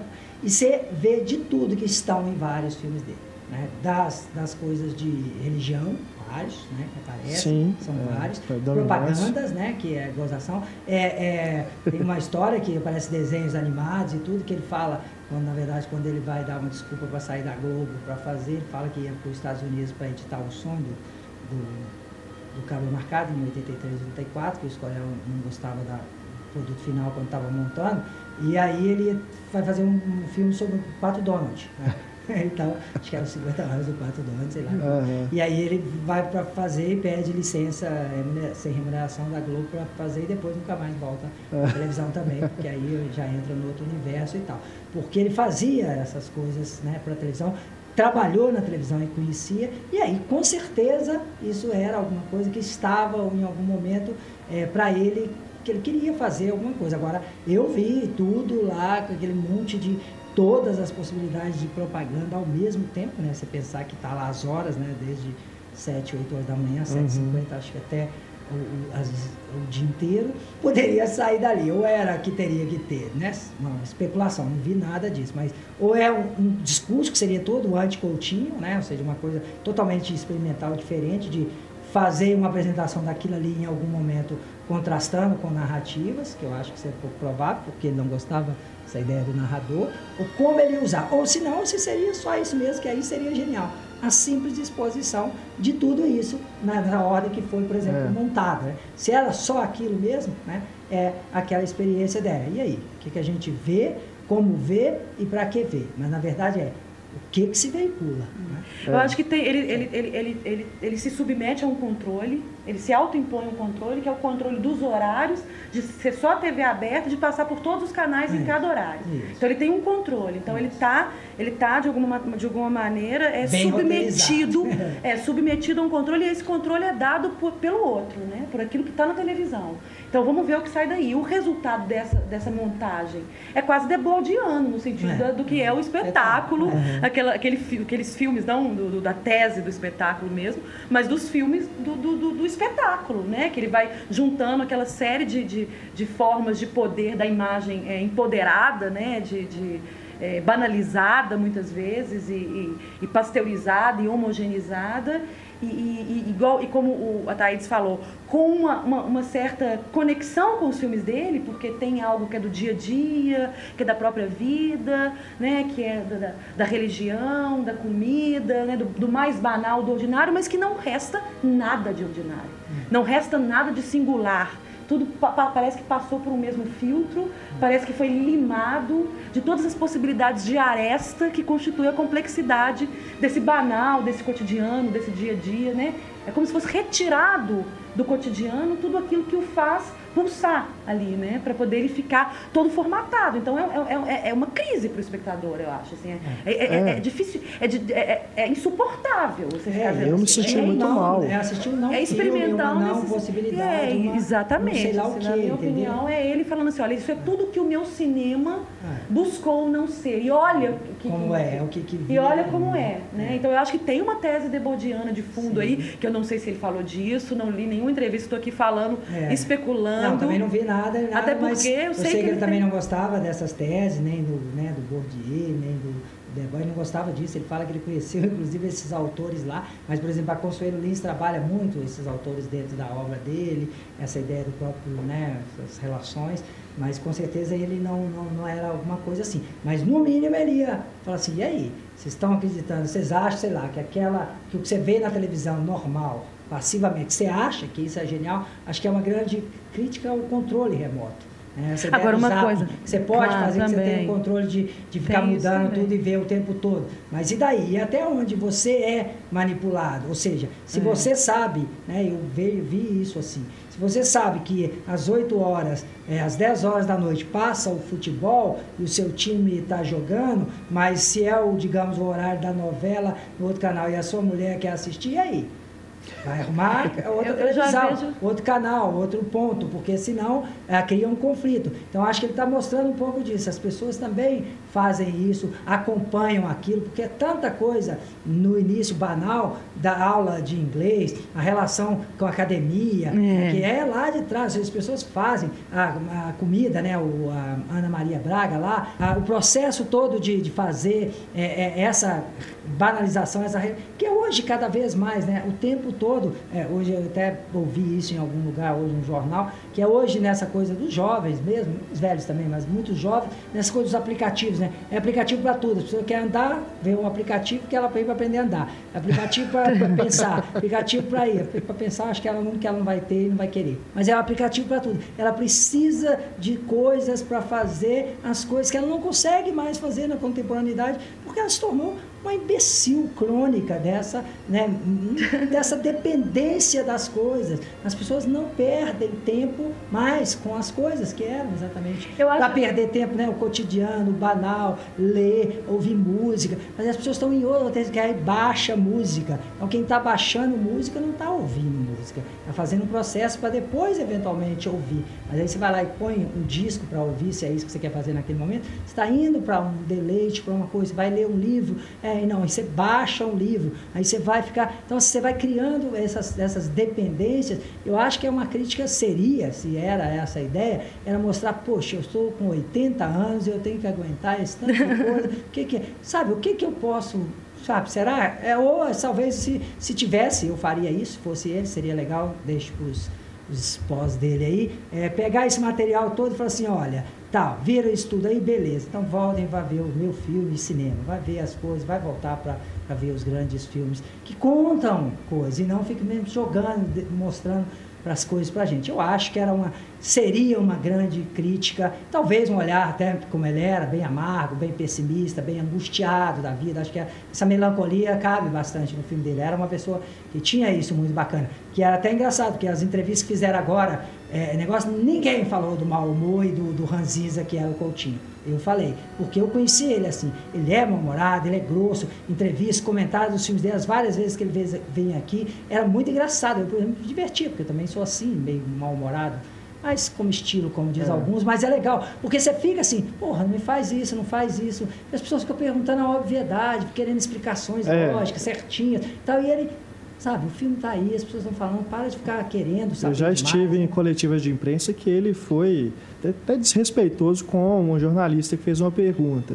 Mas assim, eu já entrevistei o Coutinho também várias vezes e tem realmente né, essa, essa imagem né, de rabugento e tudo, mas é aquilo. Pode até assim, no começo da É, entrevista. pra começar, porque depois É. você conhece ele. Depois, cara, ele vai se soltando, ele vai gostando falar. da- Só que ele não quer exatamente uma entrevista. Por É isso que ele falava ótimo. que não gostava de dar entrevista, não gostava de ficar, Aham. não dava aula. Ele falava que não gostava de dar aula porque ele não quer ficar explicando para o aluno, não quer ficar É. falando. Faz o filme, o aluno vai lá ver, vamos discutir o que, que você achou, o que você gostou, você gostou disso, por quê. Então, é uma conversa. Aí fica esses eternos professores, ficam dando aula, mostrando o aluno e cobrando do aluno. A gente é assim como professor. Cobrando do aluno, aí o aluno sabe, aí o aluno se poda, não trava, não consegue fazer, quer, aí fica com medo da Eu não gente. cobro com medo muito de não, falar. né, Antônio? É? Eu Não. não cobro muito não. Mas é, essa, co- com relação ao zapping do, do Dia na Vida, eu tenho uma outra é, impressão. Assim, eu não acho que o zapping, essa- esse movimento de zapear, ele está tá ligado a um, um conflito familiar para quem vai ver o quê. Mas eu acho que é, é alguma coisa do tipo, zapeie quanto você quiser que você não vai sair do lugar. É. É tudo a mesma Vai coisa. Não adianta, lugar. né? Porque essa singularidade que você vê lá Vai na polifonia dos meus filmes, ela foi, ela é, ela é monocórdica, monotemática no, no- no- na televisão. Isso é Então, é um impressionante zapping que mesmo. não sai do lugar. Mudar, mudar, mudar e não Acho que sair. vai voltar no Como que lugar. tudo é, é- tudo se equipara no ridículo ali, né? É. Ele sai do desses programas sensacionalistas, vai pro jornal, vai pra Mesmo. novela. É. Cara, parece tudo a mesma coisa mesmo. É muito debordiano isso. É um tratado do Muito. espetáculo mesmo. Esse lugar da imagem, esse lugar das imagens tragada por um mesmo, uma mesma, mesma lógica. tá? É impressionante como é que isso é forte nesse filme. Né? Não tem. E diz muito de quem vê também, né? De quem consome aquilo ali. Claro. Porque uma coisa que o Coutinho falou é que, pra quem é intelectual, vê aquilo ali, sabe que aquilo ali é um absurdo mesmo. Tem referências machistas, às vezes, de consumismo, preconceituosas. Mas e ele queria exibir o filme em comunidades Isso, mesmo, pro povo, né? a dona Pro de casa, povo, é. mulher que faz aquilo, que aí é uma. Exato. Essa que é a ideia dele. Essa que é a ideia que é isso, dele. acho que esse filme ia ter essa, essa coisa mais genial dessa ideia dele de, poxa, aí ele, tal, ele, ele não filmou em lugar nenhum, saiu da tese dele, não filmou num lugar, não filmou, ele filmou coisas nesses lugares específicos, nesses canais. E aí mostrar, por exemplo, em vários lugares diferentes, né? Na, na Editado e periferia. montado É. daquele jeito, é. o impacto, né? Vamos ver qual que é o impacto e como é que isso vai Isso. reverberar Seria genial, nesse exemplo, cidadão uma- que está ali. na turma Porque ele da- não tem TV aberta. Mostrar na turma Ah. da Ele Roberta, na aula de fechada. comunicação, mostrar na periferia, mostrar, sim, sei lá, quantos lugares fosse, mas cinco, seis lugares diferentes, extremos. E aí ver o que cada um fala. Porque eu acho que, a- acho que na verdade, essa era a ideia deles. Uhum. Se a gente pode interpretar, talvez fosse isso que ele queria. É, ser, mas a né? recepção, aonde eu mostrar isso, que é a mesma coisa, né? Que é esse lugar, voltar no mesmo lugar para pessoas diferentes. É óbvio que os intelectuais vão fazer, a gente vai fazer essa leitura. Crítica, agora, quem sabe que é debó, que é sociedade de espetáculo, na dona de casa, ali no dia a dia. Aí ela vai ver, ah, ó, eu vejo todo dia a Ana Maria Braga fazendo essa receita. Eu, eu faço esse curso aqui. Eu vejo aquilo ali. Nossa, eu sou seguidor do, do Pastor. ratinho lá, do pastor, do outro lá do, do Cidade Aberta, sei lá, os que aparecem no jornalismo. Então é isso, porque é impressionante essa coisa do jornal que você falou, da televisão, como é. é, esses dias eu vi esse negócio, um, um desses ataques que está tendo em São Paulo, paralelo. Na, ouvindo na CBN e vendo num negócio desse. Por acaso, mero acaso, coisa que raramente acontece, você está fazendo. Mas quando está passando alguma coisa na televisão, e foi um domingo que eu estava ouvindo isso, acho que um sábado, eu estava ouvindo isso, vendo futebol e, e ouvindo rádio, vendo futebol e, e, e vendo essa imagem. Aí entrou 39, um negócio exclusivo lá, aquelas coisas da Globo, aquela coisa exclusiva para entrar. Aí eu mudei por acaso para um programa desse, um Brasil Urgente, para ver. Aí era o que eu vi da Globo no momento, o Brasil Urgente e o jornal. Todo mundo falando a mesma coisa. Três universos. Ou seja, falando para três públicos, três universos de públicos diferentes. Então é óbvio que aí vai mudar. Aí o cara lá ouvindo, o Brasil Urgente ouvindo e comunicando como se fosse amigo íntimo, isso é genial dos policiais, dos comandantes, né? Eles põem os caras na reta da hora, tá o helicóptero da polícia e tal. A Globo com a formalidade como entrevistador no programa.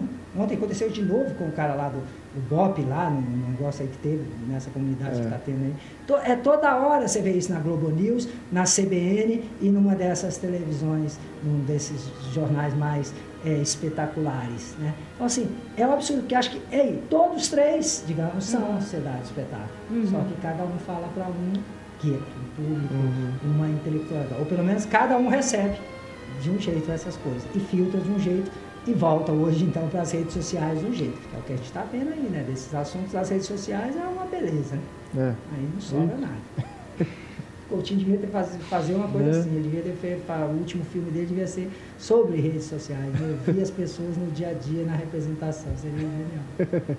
Bom, gente, eu acho que já deu. um- Nem se vocês tiverem mais alguma Eu, coisa. eu só queria lembrar, assim, uma. uma- Eu acho que, como diz o Jean-Claude Bernardet, né, eu acho que o, o, o, o, jogo de cena é um abalo é, é sísmico né, no, no, documentário, no cinema brasileiro. Assim, então, queria lembrar, assim, assim para além dessa... dessa não, é uma, não é simplesmente uma pegadinha de se é quem mente, quem, fala a verdade, quem é real, quem é fictício, mas...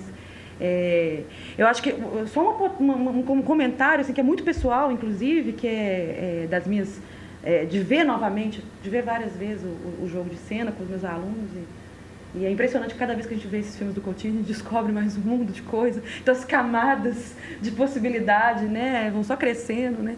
É, mas o, o, o, jogo de cena é um, é, é, é um, um, um, filme que tem toda essa, essa, essa proposta, a, a, a, princípio, né, documental, de dele, estamos né, ali num palco de teatro, a pessoa senta e vai falar da vida dela, e é claro que veio aí a atriz para confundir, seria esse o dispositivo é, é, é, principal, vamos dizer assim, mas o, o, o mais impressionante é que independente da fala, ser da atriz, a história, ser da atriz, ou ser da, do, de uma pessoa mesmo que viveu aquela história, ela é a maioria delas é extremamente imagética, né? Elas são quase, tem umas que são quase surreais. Então elas são histórias assim, tem aquela que fala que, que quando morreu o filho começou a brotar dentro da geladeira, a geladeira começou a criar brotos. E aí você fica imaginando, vendo ela falando, você fica imaginando aquela geladeira virando todo um, um, um, uma árvore lá dentro. Aí, aí, aí um cinema surreal, um cinema de ficção daqueles mais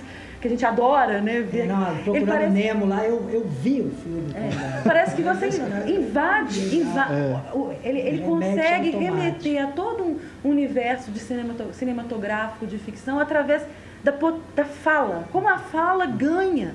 Acho que ele, durante muito tempo, ele ficou falando que ele gostava da fala, que ele gostava das narrativas, que ele gostava dessa história. E eu acho que aquilo ali vai nesse filme, né? Porque todas as mulheres... Não, mas ele fala isso, inclusive é um dos depoimentos dele, que ele fala assim, é a fala é a palavra que produz a imagem. É, ele né? fala. Palavra, ele fala, eu gosto é da palavra. Gosto é da palavra, é mas palavra. é a palavra que projeta, é, que produz a imagem. E a imagem é uma representação da palavra. E é. palavra, imagem, por isso o cinema é audiovisual. É, parece é. sempre. Então é bacana, porque é um cara que está falando de uma coisa que hoje está todo mundo querendo discutir, né? Se é cinema ou se é audiovisual. E é isso, é uma palavra, uma imagem. Mas é essa produção, né? É o que remete, que aí é, volta quase ao absurdo da leitura, né? A gente lendo né? A gente projeta aquele universo daquela literatura. Né? Aí, por isso que às vezes, muitas vezes, eu pelo menos, fico sempre decepcionado quando vejo os filmes sobre obras literárias. Porque aí, pô, o cara não produziu aquela palavra. É, porque ele deixa em aberto para a gente completar com a nossa imaginação. Então, acho que o jogo de cena, acho que é, é, é, é a, a, vamos dizer assim, ele, a chegada dele mais acabada e última nessa dimensão que ele vem defendendo do lugar da palavra porque é, o espectador está sendo acionado ali, a espectatorialidade que é, que é criada, ela é de, de você imaginar. Então, as imagens que aquele filme produzem são mentais. É. Porque você começa a ver aquelas cenas, que são experiências extremamente encarnadas naquelas mulheres, é. né, da relação com os filhos, né, da, da perda dos filhos. Então, é, são histórias muito encarnadas. Acho que essa escolha pelo universo feminino, essa escolha também pelas experiências é, é, do, da maternidade, do lugar maternal, isso é muito forte. E aí como que essas, essas histórias, saídas de, um, né, de uma experiência mais... É, é, é, é uma experiência encarnada mesmo na realidade, elas começam a ganhar contornos surreais. E assim, quando você vê, você está imaginando mil coisas. Então é um, é um filme que te deixa nesse lugar do leitor, de preencher a palavra é por imagem. essa coisa mesmo, da, dessa olhar, sendo né, como homem, mas é aquele homem que ouve essa história das mulheres e em nenhum momento, né, você vê, não tem a ideia do, da relação de uma conversa entre uma mulher, que é sempre o julgamento, Nada. posicionamento masculino, machista e outras coisas. Seja, ele não pré-existe, o lugar dele é mais, aí sim, é cada vez mais longe, mesmo estando presente é, tá dentro e tá fora, que é isso, esse é o jogo de é. cena, né? A, a, a, o jogo da cena é esse, né? É a mise-en-scène, é essa encenação, essas histórias e ao mesmo tempo, eu sinceramente, eu falei isso na época que eu vi o jogo de cena, eu falei assim, nenhuma mulher fazer um filme igual esse. Porque é engraçado essa discussão do feminino, é um, um, cinema é. masculino, não sei o quê, se a mulher representa a mulher melhor do que essas discussões eternas que tem.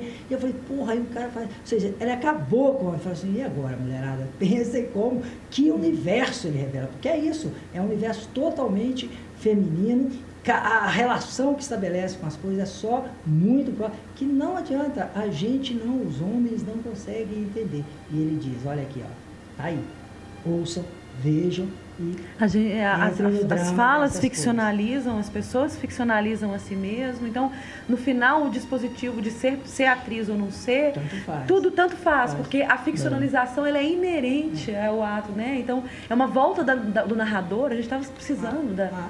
do narrador, né? É, do narrador voltar e, e trazer essa possibilidade da memória, da história contada com todas as entonações.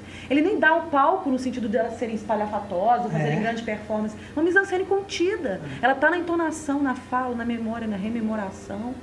E é impressionante, assim, esse, esse, esse, o jogo de cena como sendo criação, a criação de cenas mentais, né? Assim, é, é impressionante. É, Aí acho que fundamental também o cenário ser só a cortina, é, pronto, é, nada mais, é, né? É. Simplesmente que também você é um incremento de um, uma secura, é. de um enquadramento rigoroso, de, de, de, de, das, do, do, do, minimalismo, desse enxuto, enxuto, esse exíguo, né? Essa dimensão exígua dos filmes dele, que chega também no seu apogeu uhum. quando ele faz isso depois de novo nas canções. É, que aí é ainda mais, né? Que é tudo preto, né? Tem só uma luzinha lá no fundo, na cortina.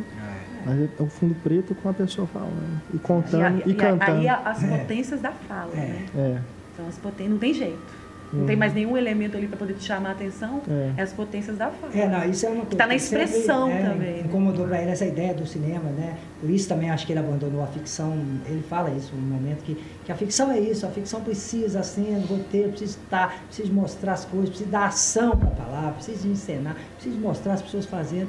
E sabe, não era um cinema que interessava para ele, né, que nunca interessou. Fez, onde fez, mas depois não interessava mais. Então ele achou um caminho que raro isso, inclusive é, de documentaristas e de ficção, que essa discussão é, é, é eterna também, mas é o oposto mesmo da, de uma linha documentária que existe no mundo inteiro, né? Poucos, uhum. né? na verdade igual ele não tem ninguém, porque é um, um, uma possibilidade, ou seja, só dá para o Coutinho fazer o cinema do Coutinho, né? Não dá, não é uma coisa que se reproduz. Né? Reproduz-se uma série de, de, documentários sociológicos, históricos, é, com personagens iguais, parecidos em cada país. Pode-se fazer um filme sobre a Revolução é, aqui, é, como em Cuba, como em qualquer outro lugar. É tudo muito parecido do ponto de vista da narração e da estrutura do documentário. Sim. Mas é, é, um tipo de cinema desse é muito é, raro, muito difícil, porque é muito único, até porque ele não tem esses pré-requisitos. Então ele não pode dar a fórmula. Ele faz filme a filme, ele busca no processo, ele vai ao encontro. Então ele também, é, é, é, só ele sabe o que é possível. E principalmente depois, né? Só ele sabe o que ele vai produzir daquele material filmado. É muito então, triste pensar que a gente não pode esperar o próximo filme é, dele. Né? É? O cinema acho que encolheu muito, assim, acho que a gente está bem órfão e é, é, muito triste. É, eu falei é. isso do, do, do Resné essa semana, né, quando, quando o Resné morreu. Aí, ah, mas já estava com 91. Eu falei, poxa, mas com 91 anos, ele faz um filme igual é, vocês não viram nada e, e, e, tal. É melhor ele com 91 anos, 90, fazer um filme daquele do que jovens com 20 fazendo esse monte de bobagem para ele tentar é. entender. Então, assim, é um universo, e todos os filmes eram um cineasta que eu gostava muito por várias coisas, mas é, é, é alguns filmes são Aí é triste mesmo sabendo que ele tem, mas como o Manuel tem cento e tantos, sabe? Mas aí acaba, não vai ter esse cinema mais, não vai ter isso mais. Muito dessas. A pessoas. gente fica com a escola, né? aí né? Mas a, a, é. vontade de, de, de, esperar o próximo. É. Né? E de aprender mais, né? De pensar mais com ele. Acho que o cinema encolheu mesmo. Vamos então encerrando aqui o nosso podcast número 112 sobre o Eduardo Coutinho, agradecendo aqui a presença do Ataídes mais uma vez. Valeu, uma Ataídes. Honra, sendo cinema brasileiro, estou sempre aqui. E a Roberta também, que a gente espera contar com ela mais vezes. Obrigado, né? foi um prazer. Obrigado também, Antônio. Obrigado. E valeu, claro, a vocês pela audiência. Deixe seus comentários aí na página do podcast tá bom? E tem também o nosso e-mail para você que quiser tirar alguma dúvida, enviar alguma sugestão, é o cinema, arroba cinemaencena.com.br. Um grande abraço, pessoal, até o nosso próximo programa. Tchau.